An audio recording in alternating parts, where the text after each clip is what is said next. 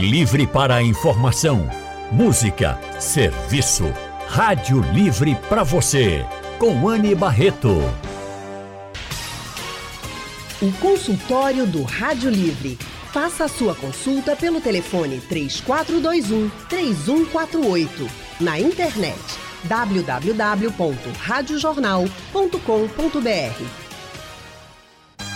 Ano novo, vida nova, né, gente? Todo mundo pensa assim. E uma das principais metas sempre é cuidar mais da saúde. Aí nessa lista entram os exercícios físicos, claro, a melhora na alimentação. Mas será que dá para começar de uma vez? Como preparar o corpo para ter mais saúde? É o que a gente vai saber a partir de agora no consultório do Rádio Livre. E para nos ajudar, nós convidamos aqui o nutricionista Bruno Macedo. Bruno é mestre em nutrição dietética, especialista em nutrição esportiva e nutrição funcional. Ele também é profissional de educação física e especialista em exercício para grupos especiais. Boa tarde, Bruno! Seja muito bem-vindo aqui ao consultório do Rádio Livre. Feliz Ano Novo! Boa tarde, Ana. É um prazer estar aqui. O primeiro consutório aqui que eu estou participando esse ano. Muito feliz de estar aqui. E o primeiro do ano. E o primeiro do ano, que maravilha. Ah, desculpa, desculpa. O primeiro da primeira sexta-feira do ano, né? Pronto, primeira sexta-feira do ano já estamos aqui. Já estamos, já estamos falando sobre saúde. Nosso outro convidado aqui do consultório de hoje é o fisiologista clínico e profissional de educação física, Cláudio Barnabé. Professor Cláudio é membro da Sociedade Brasileira de Atividade Física e Saúde, mestre em ebiatria, professor da Universidade de Pernambuco e tem formação em Mindfulness para tratamento da insônia. Boa tarde, professor Cláudio Barnabé. Seja muito bem-vindo ao consultório do Rádio Livre. Feliz Ano Novo. Feliz Ano Novo, Ani Barreto. Feliz Ano Novo a todos os nossos ouvintes, ao meu parceiro Bruno, Mar... Bruno Macedo. Um prazer estar aqui novamente. E aí, primeiro, primeiro consultório do Rádio Livre do ano. Que bom que a gente está aqui novamente. Pois é, o primeiro de exercícios físicos que a gente faz aqui. E vamos embora cuidar da saúde, né, gente? Ter uma vida mais saudável. Mas, começar aqui com o Bruno. Bruno, a meta de melhorar a alimentação ela é geral, né? Todo geral. mundo sabe que precisa melhorar um pouco, alguns um pouco mais, outros um pouco menos, né? A alimentação. Mas tem gente que faz assim, ó. Tava comendo de tudo até o fim do ano. Uhum. E aí virou o ano e falou, pronto, agora acabou. Como mais nada de besteira. Não vou. Fecho a boca e é isso aí. Pode sair do zero ao 100 desse jeito? Então, nessa época, a gente veio de um período agora de festas, né? muitas confraternizações em dezembro, um encerramento de ciclos, né? encerramento de, do ano, e a gente tem essa, essa, digamos, essa nova oportunidade. O que acontece é que as pessoas vêm de uma demanda de muitas festas, de muito descontrole alcoólico, alimentar. Normalmente as pessoas param de fazer exercício, muitas pessoas param de fazer exercício e se entregam ali, e agora virou o ano vida nova. Aí as pessoas vão com tudo, né? E esquecem de fazer pequenos fracionamentos. Então, eu acho que o mais importante nessa época, tanto para exercício como para alimentação, é fracionar. Quais são as melhoras positivas que você pode ir fazendo aos poucos, em vez de começar tudo de vez? Porque o que acontece é, muita restrição normalmente gera muito rebote. Então as pessoas vão, a gente já tem mais ou menos assim, alguns estudos já indicam até datas Tá? Então, normalmente, 20 de janeiro, ou seja, 20 dias após começar o ano, hum. é onde as pessoas abandonam, a maioria das pessoas abandonam as metas decididas no ano novo. Tá? Então, o que aconteceu? Até normalmente. Data é pois é, até data. O que acontece é que as pessoas não escrevem as metas, não realmente fazem uma mentalização correta e não procuram ajuda profissional para colocar isso em prática. Só então, diz assim, ó, vou melhorar a minha alimentação. Pronto, isso quer dizer fechar a boca, aí acabou. Isso. E ainda mais aquela coisa, né? Parece que a pessoa está encontrando uma outra pessoa depois do, arco, do arco-íris quando vira o ano. Na verdade, é você com você, não tem outra pessoa. É. E você simplesmente não vai se transformar em outra pessoa da noite para o dia do dia 31 para o dia 1, agora eu sou uma nova pessoa. Não, é a mesma pessoa que vai ter as mesmas dificuldades, os mesmos compromissos, a mesma vida agitada. Então é necessário auxílio, né? às vezes até um processo mesmo psicológico para entender quais são esses, esses critérios que você tem, esses, essas demandas, para poder ajustar, transformar em pequenas metas e assim avançar com mais qualidade. Isso vale também para exercício físico, professor Cláudio Barnabé? Porque depois que vira o ano, todo mundo né, quer correr atrás. Não do prejuízo, mas de um corpo melhor. Sem sombra de dúvida, Anne e Bruno, é, ainda na esteira do que Bruno está falando, é, a gente precisa, antes de tudo, traçar metas realistas. Né? Então, sair do absoluto sedentarismo, como você me pergunta, para fazer uma corrida ou uma maratona em recordes mundiais, isso realmente é uma coisa inalcançável e uma, uma, uma porta aberta para a, a recidiva de voltar ao sedentarismo, como o Bruno bem colocou. O Bruno falou uma coisa, ele traz sempre números muito interessantes para a gente, né? A, a, data do dia 20 de janeiro para largar a dieta, de tanta restrição que a pessoa fez. Ainda hoje eu estava olhando um meme na internet onde uma senhora começa a pesar 4 colheres de arroz, 40 gramas de brócolis, daqui a pouco ela olha para o prato em cima da balança e faz assim, eu vou acabar essa dieta é hoje mesmo, porque isso realmente não dá para mim, é muito pouco comida. Então ela começa no dia 1 de janeiro, no dia de 1 de janeiro ela acaba.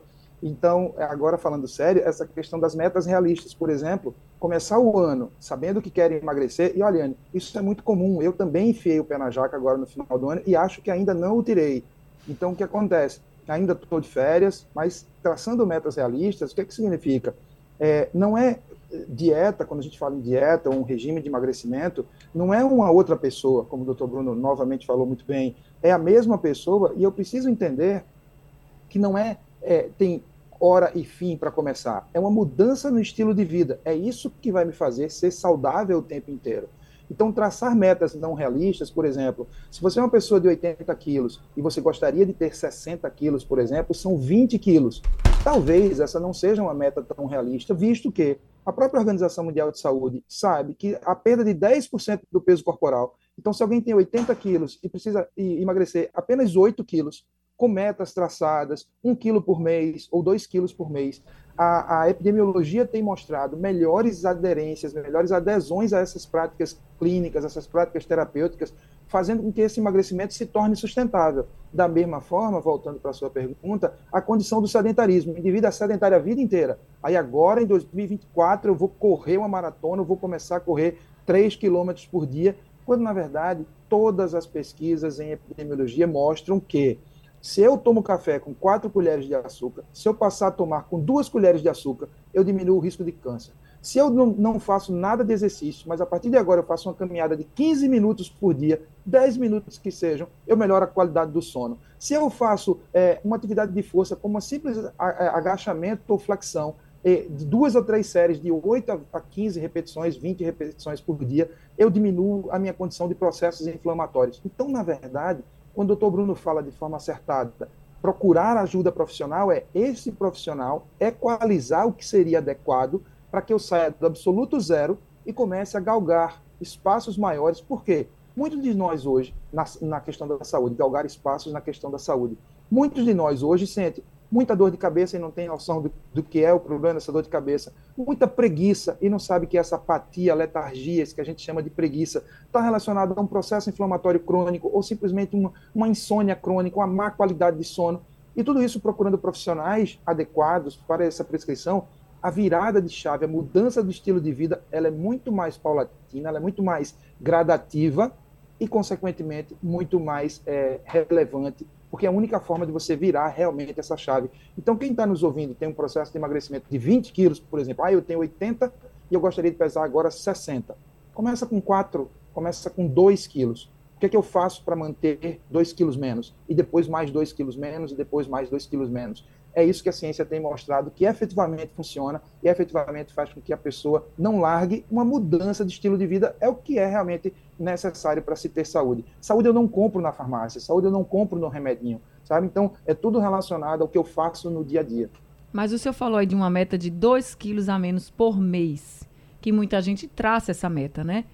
É uma meta real? Isso dá para acontecer? Ou é uma meta exagerada?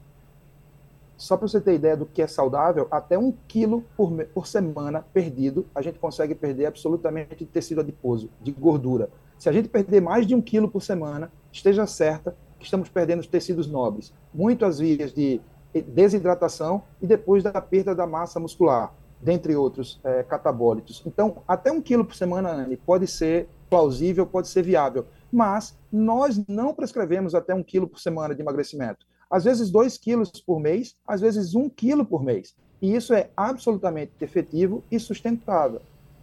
Ótimo, já estou vendo que minha meta tá ok, viu? Já tá alinhada. Mas vamos seguindo aqui com Perfeito. o Bruno. Bruno, aí vamos falar um pouquinho de alimentação, né? Vamos. E aí vamos pensar em todo mundo que estava aí enfiando o pé na jaca, como o professor Cláudio colocou. Uhum. Exagerando, como você disse, nas festas de fim de ano. E aí virou o ano, não digo nem dia 1, um, porque tem o RO, mas tem. no dia 2 eu falei assim, olha, agora acabou.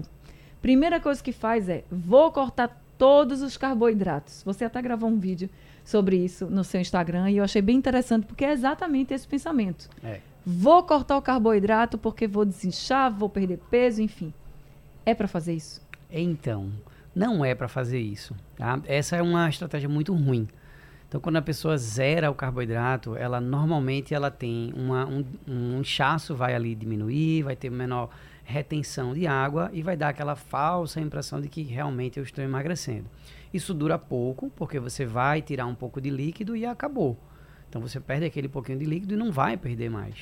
E eu não estou dizendo assim que você não possa diminuir o carboidrato, você até pode diminuir.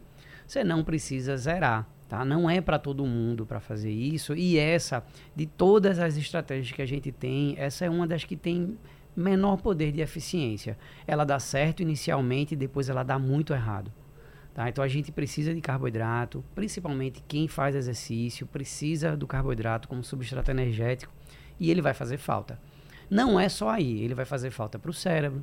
Né? O, nosso, o nosso cérebro é um grande consumidor de glicose, que é a última partezinha ali do, do carboidrato. É, vai fazer falta no humor, né? Então, principalmente as mulheres que já têm alterações de, de humor por causa do ciclo menstrual, imagina coincidir uma TPM forte, um efeito rebote das festas, né, junto com o mau humor que a falta de carboidrato vai trazer. Deus livre quem estiver perto. Ele não tem condições, né, minha gente? Não tem. A gente fica estressada mesmo na TPM, imagina sem um carboidrato, não dá. Não dá. Não dá. Então é melhor selecionar melhor o carboidrato. Isso sim é que vai ser bem mais importante, bem mais real de fazer. Porque eu vou te dizer, Anne, todo mundo quiser o carboidrato. Quando chega, para mim, tá lá uma bagunça na vida da pessoa. Então a pessoa já vem com crises de mau humor, né? a pessoa já vem com muito efeito rebote, então já começou a consumir tudo já começou, sabe, aquele descontrole. Começa então, a compensar, né? Eu começa acho, né? a compensar. E aí o que acontece? Você começa, por você ter um menor poder de cognição, de pensamento, de raciocínio, de estar tá com o humor alterado, o que acontece? Você começa a diminuir o poder de escolha. Então você começa a ter uma atitude, a ter menos atitude racional em relação ao poder de escolha alimentar. E esse poder de escolha alimentar, ele vai ser potencializado nos piores momentos. Então vai juntar mau humor, cansaço, fadiga, estresse com filho, estresse com trabalho e um carboidrato ou um doce ou uma gordura lhe chamando ali na, na geladeira, se estiver em casa, se estiver na rua. E com certeza a pessoa não vai pensar duas vezes em consumir. E aí depois que entra por esse caminho, vai para aquele ciclo, né? Não consigo, é frustrante, não tenho resultado, isso não é para mim, vou chutar o balde e depois o arrependimento. E aí tem aquela história também, eu mereço comer esse docinho. E é não é só um docinho. Oh, gente, eu falo isso porque eu também sou fã de doce. Todo mundo que me conhece sabe. E assim, é difícil mesmo você largar de uma vez. Já fiz isso e não deu certo. Então eu estou aqui até me consultando também, não é? Porque todos nós nos consultamos. Porque na verdade não dá mesmo. Aí a gente depois vem um arrependimento e você uhum. diz, e agora? E como é que eu faço para diminuir? Então, como é que a gente faz para diminuir? Você disse, não é para cortar. Nada é para cortar de uma vez. Mas é como faz para ir diminuindo? É tá. dia após dia, semana após semana? Como é que a gente faz? Bom, o primeiro é aquela, aquele traçar metas pequenas. Né? Então, por exemplo, a gente teve um processo agora, nesse ano 2023, de uma paciente nossa, a minha do Claudinho, que perdeu mais de 30 quilos. Em nenhum momento a gente traçou 30 quilos. A gente começou com 4 quilos. E esses 30 quilos foi, foram perdidos, eliminados, vamos dizer assim, para não achar Isso, mais nunca. Mais nunca. Em quanto tempo? Em um ano. Foi um ano de acompanhamento. A gente começou em janeiro de 2023 e a gente foi por metas pequenas. Em nenhum momento a gente chegou nem a 10 quilos. Era 4. Mês que vem, 3. E aí ela foi superando algumas metas e não foi um movimento, não foi um movimento linear. Isso é muito importante que as pessoas entendam, porque todo mundo acha que esse processo de reorganização alimentar, de emagrecimento, que agora começou o ano, vou fazer tudo, é linear. Agora a vida virou, eu vou ser assim e pronto. Não, vai ter momentos, vai ter feriados, vai ter aniversário, vai ter descompensações emocionais. E é normal, isso, isso pode acontecer. Inclusive uhum. no exercício, meu amigo Claudinho aqui está aí para dizer que quem está, por exemplo, num processo de hipertrofia, de ganho de massa muscular, se parar de fazer o exercício por duas semanas, já tem estudos que indicam que parar por duas semanas ali não vai prejudicar, não vai sumir a massa muscular. Então, você não vai desconstruir o trabalho que você fez. Mas é importante saber que sim, não é linear, a vida não é linear. Né? Então é preciso organização e planejamento. São duas palavrinhas aí que, em vez de você dizer assim, a partir de agora eu vou ter uma alimentação saudável. Não. A partir de agora eu vou eliminar três coisas. Tá? Então eu vou diminuir processados, eu vou diminuir aqueles que têm alto teor de açúcar e alto teor de gordura. E vou colocar três agora para incluir. Eu vou me hidratar melhor, e olha que eu nem falei de alimento, né? Falei hidratação antes, mas é um, é como se é um nutriente, tá? E eu ainda gostaria de colocar outro que é sono. Eu vou dormir melhor, que também não é um processo assim tão fácil de decidir, né? Muita gente me diz, Bruno, eu vou dormir às 22 horas, e às 2 da manhã tá vendo meme no celular, né? Então, é, o sono é um nutriente importante, mas inclua três, sabe? Eu vou consumir mais frutas, eu vou consumir mais vegetais. Se eu não gosto dos vegetais, eu vou escolher aqueles que eu tolero para né? aumentar a ingestão. É, e, e, normalmente quando a gente fala assim, ah, eu vou melhorar a alimentação, todo mundo pensa assim, sim, só vai comer verdura e fruta? Também não é por aí, né? não, não é não por é aí. por aí. Bem, a gente viu aqui que é diminuir algumas coisas, não cortar e aumentar outras. Eu ainda vou conversar muito aqui sobre alimentação, também com o professor Cláudio Barnabé sobre exercício físico, porque a gente precisa incluir o exercício também, faz bem demais para a saúde, mas não pode ser de vez, não pode sair do zero para 80, do zero para 100, a gente tem que ir aos pouquinhos. E a gente está conversando aqui com o fisiologista clínico e profissional de educação física, Cláudio Barnabé, e com o nutricionista e profissional de educação física também, Bruno Macedo.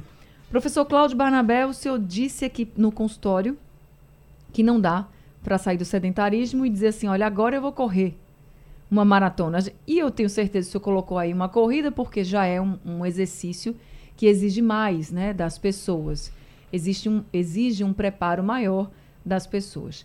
Mas se isso acontecer, se alguém está nos ouvindo agora e diz assim, não, mas eu já comecei, já comecei a correr e estou me sentindo bem.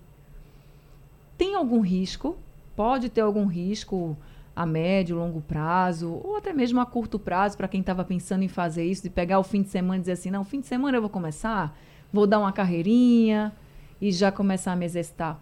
Ou até mesmo com outro exercício, outra modalidade de exercício que seja também um exercício mais exigente, comparado, por exemplo, a uma caminhada. Eu estou falando isso porque eu acho que a corrida ela exige mais da gente do que uma caminhada.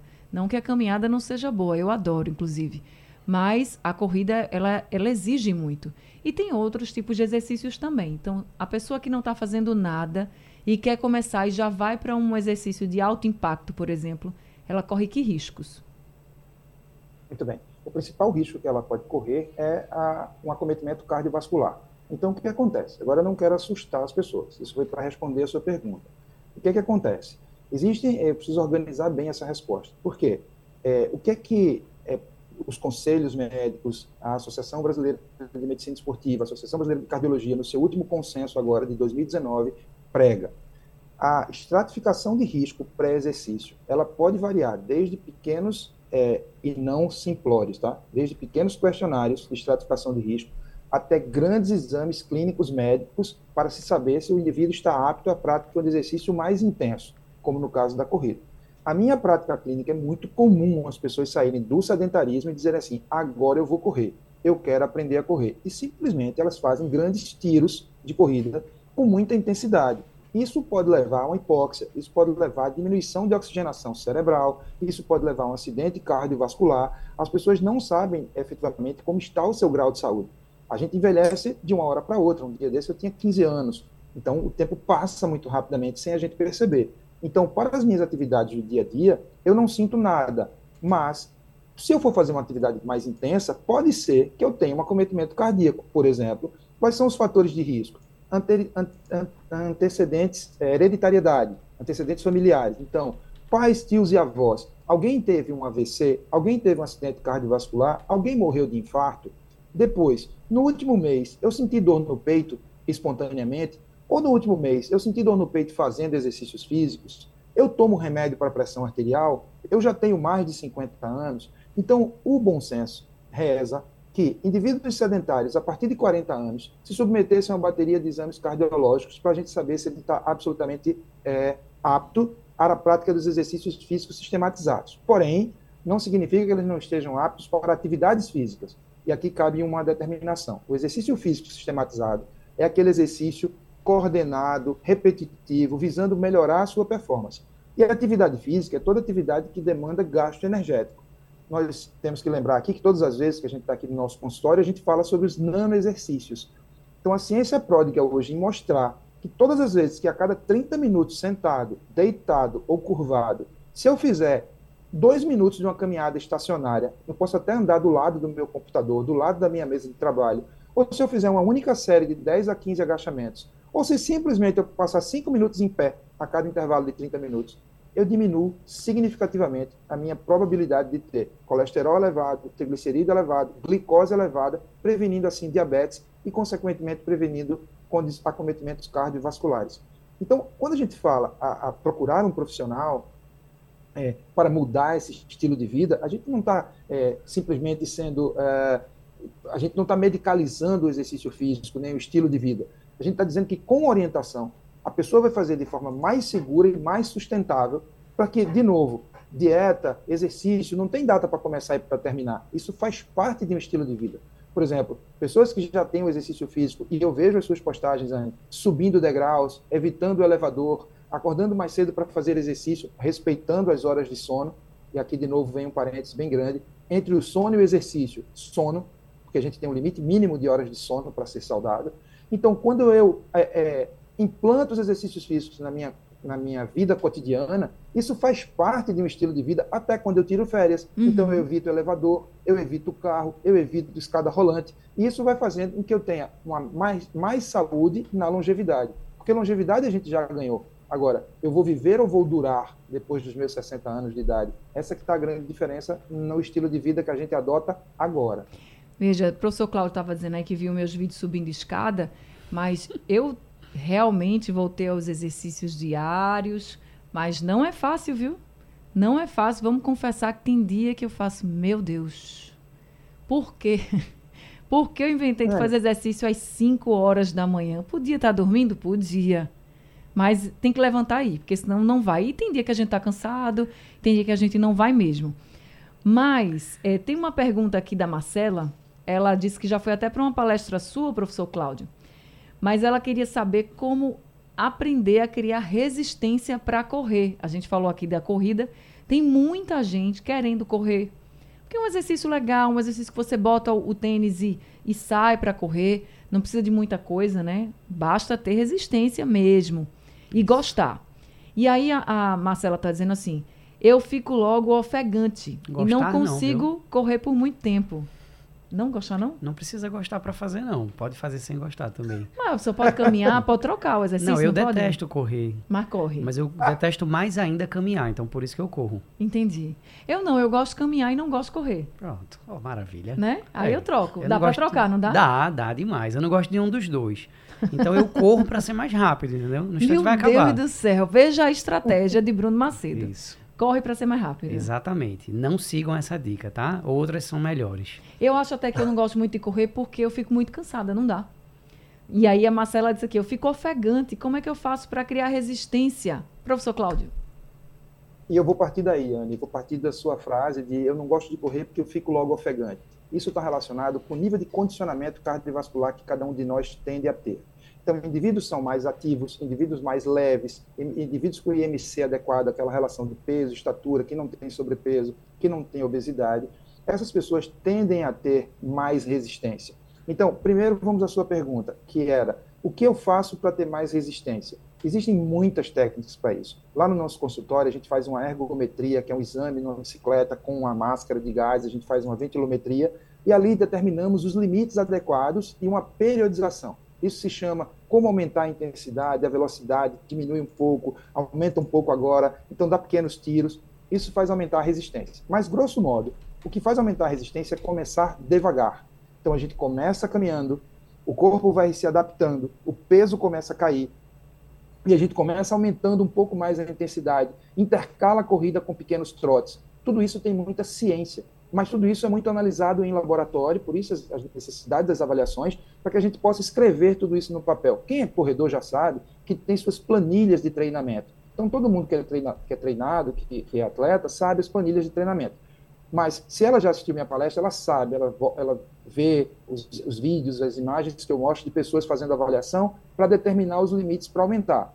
Agora, é exatamente isso que você respondeu, é o que você vivencia. Se eu corro, eu fico cansada. E se eu fico cansada, eu paro por fadiga precoce. E a ciência mostra que se eu faço exercícios mais gentis, exercícios sem impactos, eu tenho melhor adesão à prática de mudança de estilo de vida, para que depois, numa segunda etapa, eu possa evoluir ou não. Por exemplo, Bruno usa a estratégia da força do ódio. O que é que eu odeio menos? Eu vou lá e faço. O que é que a literatura recomenda? É que você procure exercícios que você gosta. Por exemplo, se você gosta de dançar, a dona de casa que agora está nos ouvindo, ela gosta de dançar. Enquanto ela estiver varrendo a casa, enquanto ela estiver ah, expanando os móveis, coloque música e você vai dançar por 10 minutos. Você vai começar dançando 10 minutos, daqui a uhum. pouco você está dançando 30 ou está dançando 60 minutos, varrendo a casa inteira dançando, e o ritmo vai ficando cada vez mais frenético. Isso vai aumentando o condicionamento aeróbico. Então, o que a ciência diz é procure comunidades. O que é que os seus amigos gostam de fazer exercício que você gosta? Então, é, uma, uma, uma tese muito importante é aquela: se você tem quatro amigos sedentários, você será o quinto. Se você tem quatro amigos que gostam de, de, programas de exercício, de um estilo de vida saudável, você será o quinto. Se você tem quatro amigos fumantes, você será o quinto. Se você tem quatro amigos que bebem muito, você será o quinto. Então, o que é recomendado é procure uma comunidade. Exercícios coletivos são muito bons, ginástica, ginástica aeróbica, dança. Isso é muito importante para sair do absoluto sedentarismo para uma mudança de estilo de vida não sedentário. Olha, Claudinho tocou em dois pontos bem importantes aí, tá? É, primeiro, avaliação. Né? Então, para quem quer começar agora, né, na virada do ano, a se cuidar, procura saber como é que você está, procura saber como estão os seus exames, como são suas taxas. A gente até brinca que aquelas peladas que a gente vê as pessoas, né, uhum. os homens jogando ali, a gente diz que aquilo é uma grande roleta russa.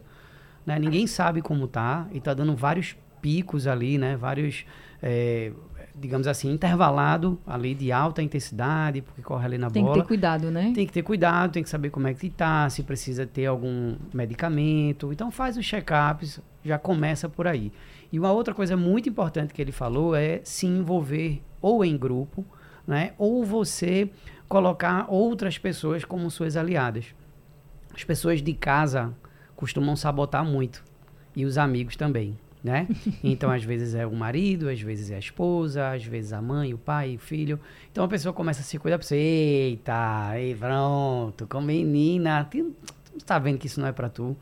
E aí eu sempre digo assim, olha, quando uma pessoa falar isso, coloque responsabilidade para a pessoa. A pessoa não precisa fazer dieta ou entrar num processo de exercício junto com você, mas é importante que você devolva para ela o quanto de responsabilidade ela pode ter. Ela não vai cuidar da sua vida, mas você pode dizer: olha, eu estou num processo agora de melhora, porque eu estou sentindo que eu preciso fazer isso e eu preciso da sua ajuda. Esse tipo de frase não me ajuda. Então, joga para outra pessoa também a Justíssimo. responsabilidade.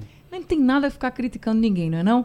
Consultório do Rádio Livre hoje está falando como você deve preparar o seu corpo para você ter hábitos saudáveis, mais saúde, para você correr, para você fazer exercício, qualquer um que você quiser, tá? Para você ter uma alimentação mais saudável. E tá, o pessoal tá mandando aqui todas as estratégias que eles estão fazendo. Vamos lá. A gente está conversando aqui com o nutricionista Bruno Macedo, com o fisiologista clínico e profissional de educação física Cláudio Barnabé. Bruno, o Williams de Olinda mandou aqui uma estratégia. Ele disse o seguinte: para ele adora carboidrato. Aí para ele não comer muito carboidrato, uhum. ele disse faz o seguinte: deixa de comer pão para comer bolo, porque ama bolo. Tá bom? Olha, do ponto de vista nutricional, o pão vai ser bem mais interessante, mais, mais nutritivo do que o bolo. Né? O bolo vai ter uma maior concentração de açúcar, vai ter um maior pico ali de glicêmico, de insulina. Não é, uma, não é uma troca boa.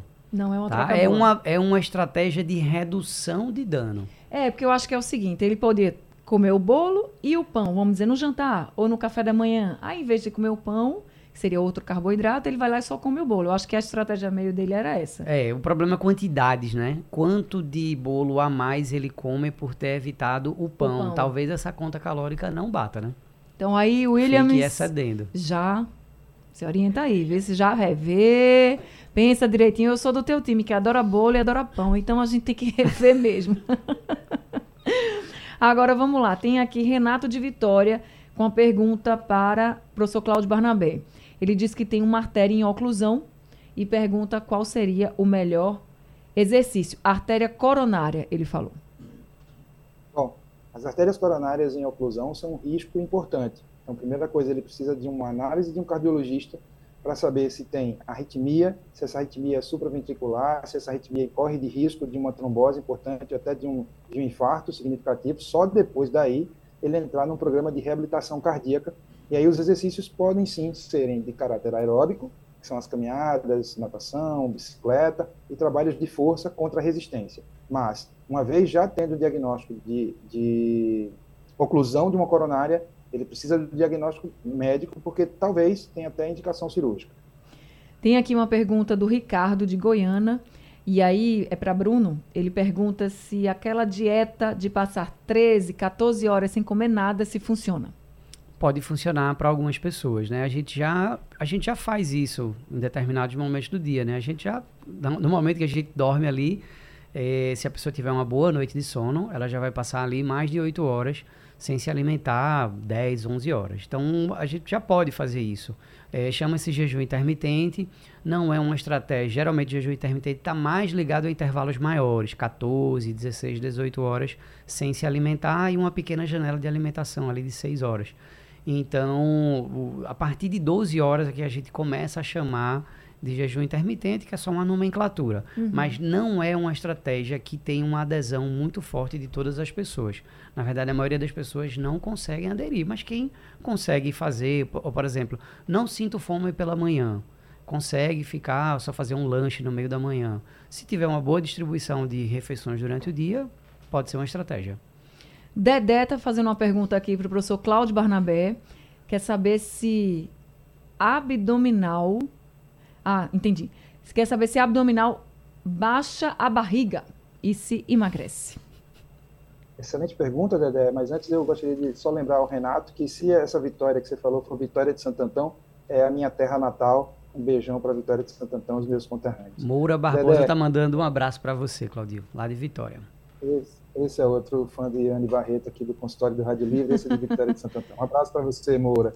É, Anne e Dedé, não, lamentavelmente, Dedé, os exercícios de força contra a resistência no abdômen, eles não servem para baixar a barriga. Os exercícios de força, eles servem para fortalecer a sua musculatura, vão estabilizar a sua postura, aliviar as dores nas costas. Ai, que pena, a gente perdeu aqui a conexão com o professor Cláudio Barnabé, deu uma travada, mas, Bruno, você pode complementar? Bruno Posso, também sim. é profissional de educação física, gente. Mudança de tipo. Agora voltou. voltou? Vazou, vazou alguma coisa. Professor? Cláudio, a gente teve um problema com a sua conexão. O senhor estava dizendo que abdominais não funcionam no sentido de quero perder a barriga, aquela barriga que está mais saliente. Não é para isso, né? Não é para isso. É para estabilizar a postura, é para manter a força muscular abdominal. E o que efetivamente queima a barriga é a mudança de estilo de vida. Isso é uma mudança de, na alimentação inadequada, uma mudança no sedentarismo, um déficit calórico, melhoria no sono, melhora na hidratação, que a gente falou pouco, mas cuidado com a alimentação. Muitas vezes o organismo sinaliza fome quando ele está sentindo sede, ele está desidratado. Então, infelizmente, fazer abdominais, às vezes eu vejo algumas coisas como 200, 500, mil exercícios abdominais, infelizmente não tem nenhum resultado para baixar a gordura abdominal. E eu até tive uma paciente antes das férias agora, no meu último dia de atendimento do ano de 2023, ela tinha um abdômen globoso, é, TGO e TGP, transaminases é, do fígado lá em cima, e ela estava acreditando que ia tirar aquilo com uma, uma lipoaspiração, quando a suspeita clínica era gordura intraabdominal, não era gordura é, daquela subcutânea que está ali abaixo da camada da pele. Então, Dedé, lamentavelmente para você e para muita gente, fazer abdominal não queima a barriga. Tem uma dúvida aqui, Anne, perguntou se cerveja engorda. E em todos esses anos meus de atendimento, eu nunca vi uma cerveja engordar. Ela tá sempre igual ali, né? Ela engorda nem emagrece. Agora, ah, rapaz. A, é sempre, a garrafa é sempre linha, sempre, sempre fit nessa sempre, garrafa de cerveja. Bem, nesse clima que a gente está terminando aqui o consultório do Rádio Livre, mas eu acho que fica essa mensagem de que comece aos poucos para tudo, tá? Para alimentação, para exercício e procure ajuda profissional mesmo, para você não começar a fazer, por exemplo, uma dieta da sua cabeça e aí depois você ter problemas com essa dieta. Ou você começar a fazer muito exercício físico demais e depois você ter um problema mesmo, uma lesão, por exemplo. Então, Vai aos pouquinhos, eu sei, não é fácil. Tamo junto nessa meta de ser mais saudável em 2024. Vai dar tamo certo. Junto, tamo junto. Vai dar certo, tamo junto. Bruno Macedo, muito obrigada, viu? Muito obrigado também. E uma ótima forma de preparar o corpo é começar preparando a mente. Né? Você se perguntar, ah, eu quero emagrecer, tá? Mas por quê? O que é que está por trás disso? Quais são os desejos que estão ali por trás? E seguir em frente. Olha, tem um ouvinte aqui, o Jucá, que ele está perguntando muito os contatos de vocês. Então, quem quiser encontrar, como é que faz, Bruno? Ah, você vai lá no meu Instagram, que tem todos os contatos lá, tem minha equipe lá, Bruno Macedo Nutri, personal. Lá no Instagram tem telefone, tem tudo. Tá certo. Professor Cláudio Barnabé, muito obrigada também por esse consultório e como as pessoas podem lhe encontrar. Eu que agradeço. Podem me encontrar da mesma forma que o Dr. Bruno Macedo, é Cláudio Barnabé, fisiologista, no Instagram lá a nossa equipe está lá de prontidão para atender desse jeito. E já que Bruno falou em mente, é, todas as pesquisas têm mostrado que exercícios feitos à natureza, caminhada, corrida, sempre junto de árvores, de rios, de praias e mar, tem uma melhor qualidade da saúde mental, consequentemente deixando a pessoa numa condição de menos estresse e aí ajudando a tudo, estresse oxidativo, doença cardíaca e etc. Então, muito obrigado, Dani Barreto, Bruno Macedo, prazer dividir essa bancada com você e começamos bem o ano, né? Graças a Deus que mais mais encontros como esse aconteçam esse ano inteiro. Vamos sim, eu fiquei com a informação na minha cabeça de que agora eu posso lavar os pratos, fazer a faxina dançando e ninguém pode me criticar, porque isso é Boa. bom. Porque lá em casa eu faço, mas o pessoal fica rindo da minha cara, né? Meus filhos, meu marido. Mas agora, ah, agora é oficial, base. agora eu tenho base, eu posso fazer. Obrigada, viu? Muito obrigada. As donas de casa sempre aqui no consultório do Rádio Livre vencendo. É isso aí. Obrigada, gente, também por todos os ouvintes que participaram aqui conosco. O consultório do Rádio Livre está chegando ao fim. Por hoje, o Rádio Livre também. A produção foi de Gabriela Bento, trabalhos técnicos de Emílio Bezerra, Edilson Lima, Sandro Garrido e Caio Oliveira. No apoio, Ivânia Amorim. A coordenação de jornalismo é de Vitor Tavares e a direção é de Mônica Carvalho. Sugestão ou comentário sobre o programa que você acaba de ouvir, envie para o nosso WhatsApp 99147 8520.